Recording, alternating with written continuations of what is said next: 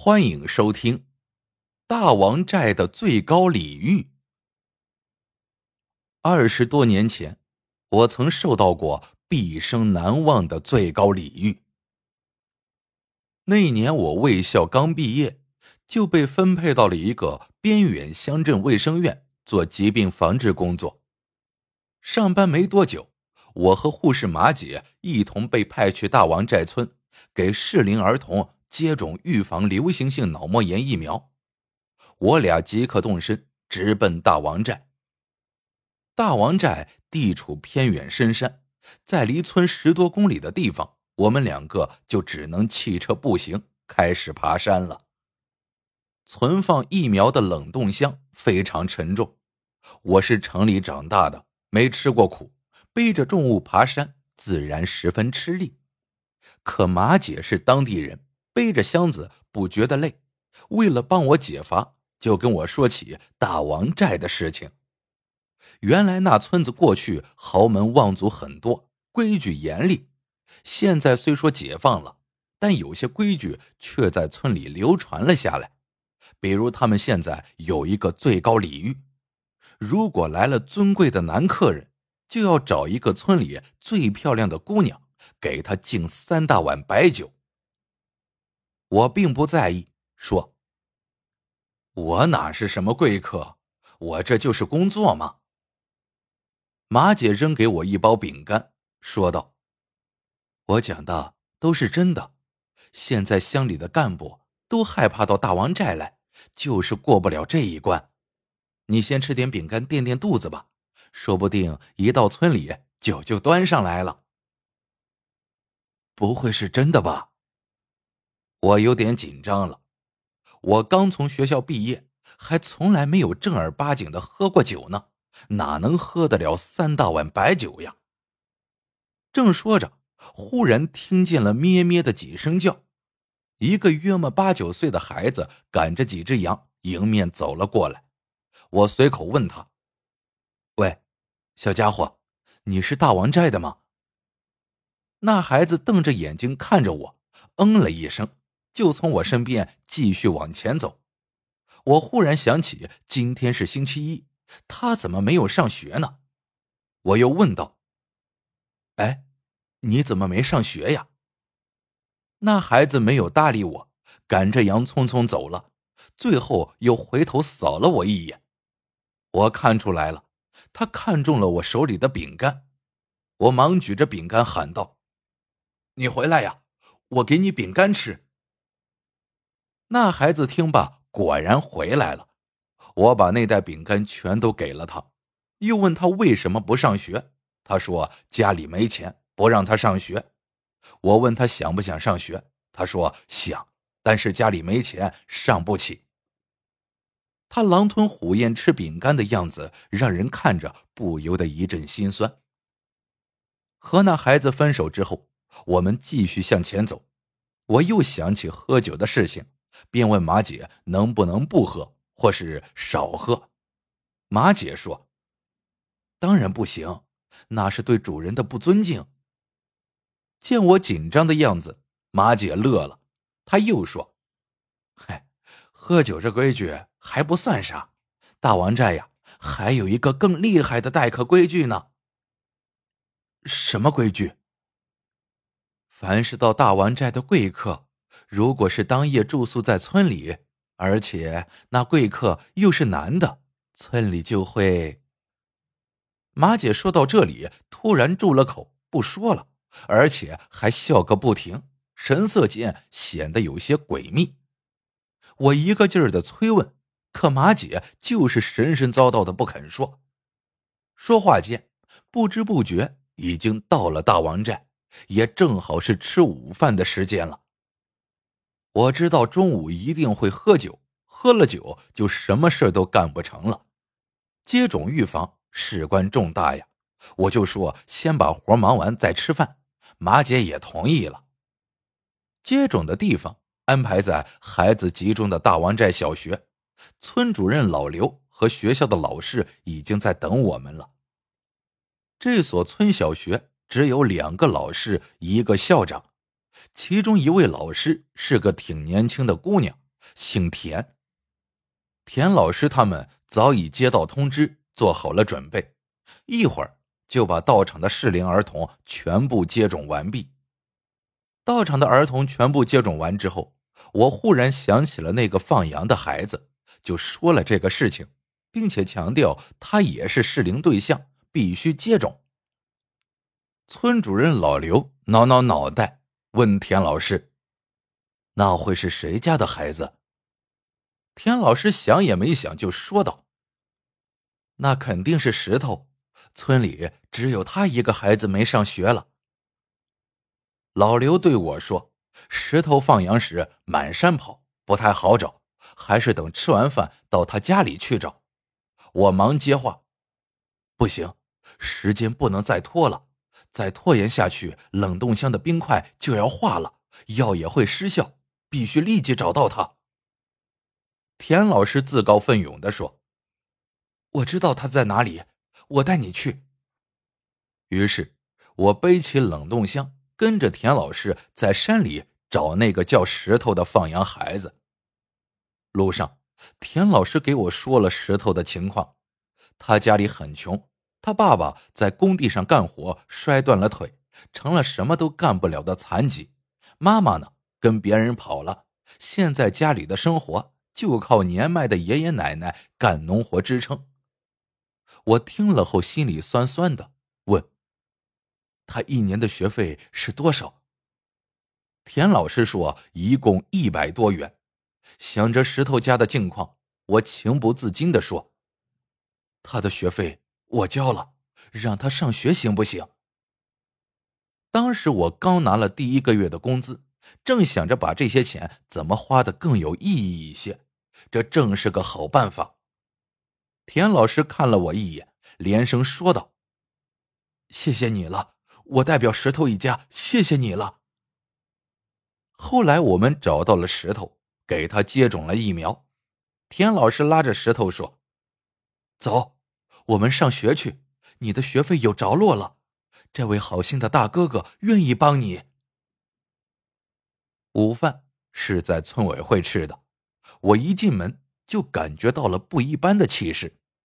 屋子里有一张大方桌，大方桌上已经摆满了菜，可是却只有方桌上手位置放着一个长条凳，其他三边都没有凳子。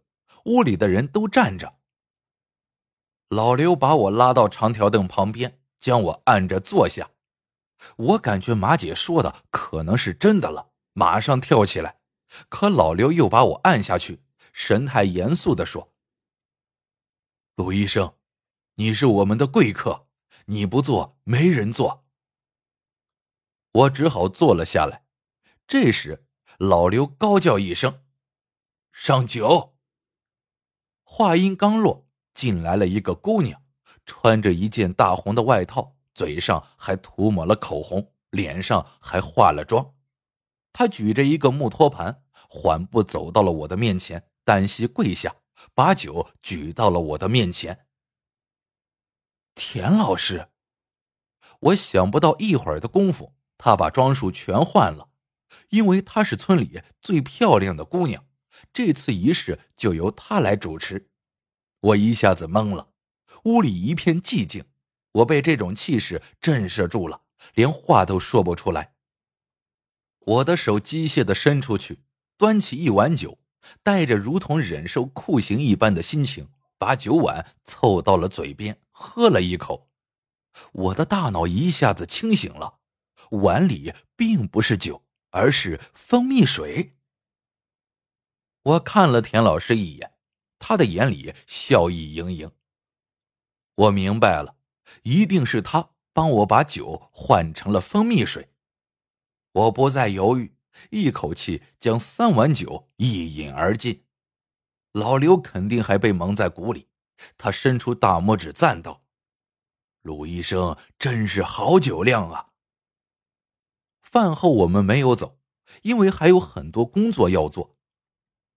大王寨太偏僻了，以前的卫生医疗档案不健全，这次都要建立起来，还要对村卫生员进行培训，协助村卫生员对所有儿童完善预防接种登记，对那些心有疑虑的家长还要上门做工作，所以我们要逗留一夜，到次日才能离开。一直忙到晚上，该睡觉了。我走进安排给我的房间，山里还没有通电，房间里点着一盏煤油灯。正是初冬天气，山里要更冷一些。我粗略的打量了一下房间，想上床睡觉，可走到床边，忽然一个声音响了起来：“你回来了。”接着，一个人从被窝里钻了出来，吓了我一跳。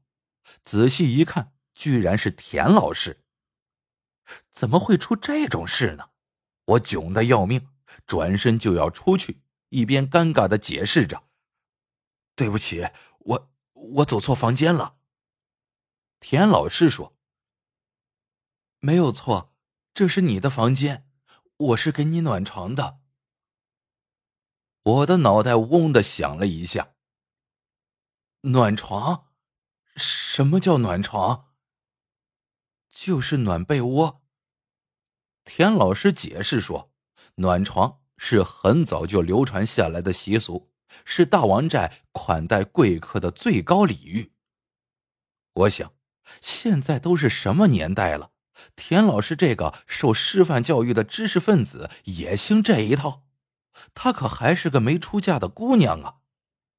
可是她却毫不害羞，从从容容、不紧不慢的穿好衣服，打开门出去的时候，他还打了个寒噤。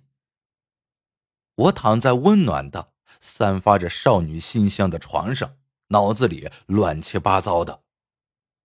田老师，他不会是喜欢上我了吧？可是，虽然她是村里最漂亮的姑娘，但我还是不敢有那想法的。我可不想在乡镇待一辈子，我是要调回城里去的。还有，暖床虽然是大王寨的风俗，但男女住进了一个房间，谁能说得清楚啊？这种事情对他对我都有不好的影响，以后绝对不能说这事，对，不能说。第二天，我很怕见到田老师，匆匆结束了工作就回去了。后来，我尽量避免再去大王寨，也再没有见到过田老师。两年之后，我如愿调回城里的一家医院工作。又过了几年。我结婚了，又有了孩子。有一天，忽然一个老头找到我，他问我：“陆医生，你还记得我吗？”我端详他半天，有点面熟，但想不起是谁。最后，他豪爽的一笑，说道：“真是贵人多忘事啊！我是大王寨的老刘啊！”我一下子想起来了。果然是老刘啊！原来他有一个亲戚生了病，要到城里来检查，他就找到我上班的医院来了，图个人熟好办事。我当然义不容辞。做检查的空闲，我们又扯起了当年的事情。我问道：“那个三碗酒的规矩现在还有吗？”“没有啦。”老刘一笑。还不是因为你呀！以前我们都是三碗酒，喝的客人人事不知。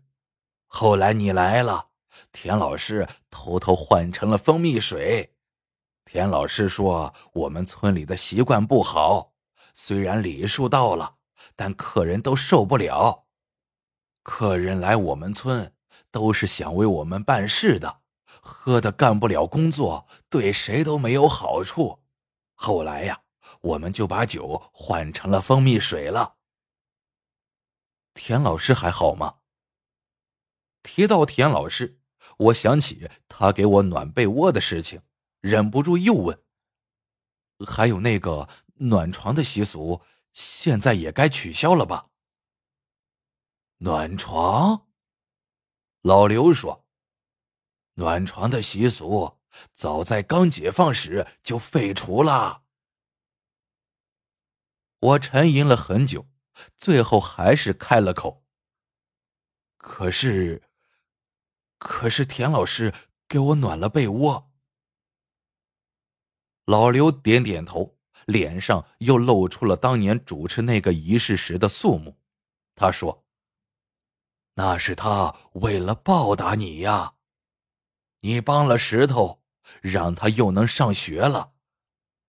作为老师，让失学的孩子上学是他最大的心愿。”但他一直没办法实现，因为他当时已经一年多没有拿到工资了，他家的生活也非常困难。山里的姑娘思想淳朴，只好用这种古老的方式来报答你了。我终于明白了，当年田老师为我暖被窝，并没有什么不好的想法，有的。只是一颗纯洁的心。好了，这个故事到这里就结束了。喜欢的朋友们记得点赞、评论、收藏，感谢您的收听，我们下个故事见。